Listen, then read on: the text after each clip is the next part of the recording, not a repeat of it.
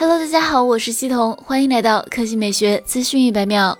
前几天，USB-F 组织发布了最新的 USB Type-C 接口和渲染 V2.1 版本标准协议，供电能力从100瓦提升到了240瓦。未来游戏本甚至不需要单独的电源适配器了。当然了，USB-C 240瓦的供电能力估计还有段时间才能使用，因为这次改用了48伏5安供电，48伏电压已经超过了弱电及安全用电的范围，量产出来有些麻烦。除了供电能力大增，USB-C 2.1规范这次还加入了更规范的认证信息，不论是数据。还是供电能力都有明确的标志，速率能达到四十 Gbps 的会有四十 Gbps 这样的认证，二百四十瓦供电也会明确印上二百四十瓦供电，之前的二十 Gbps 和六十瓦两种能力也会被标识出来。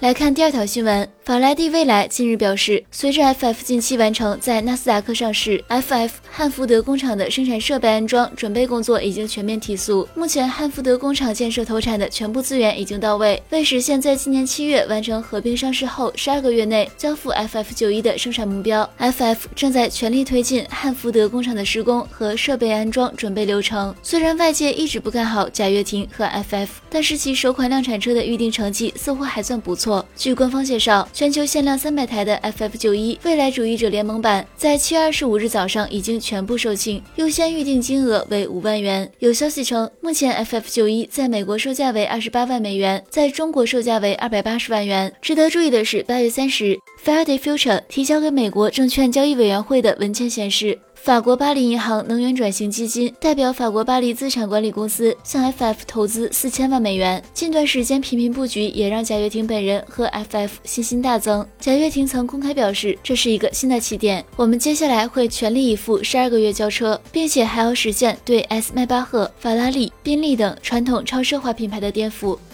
好了，以上就是本期科技美学资讯百秒的全部内容，我们明天再见。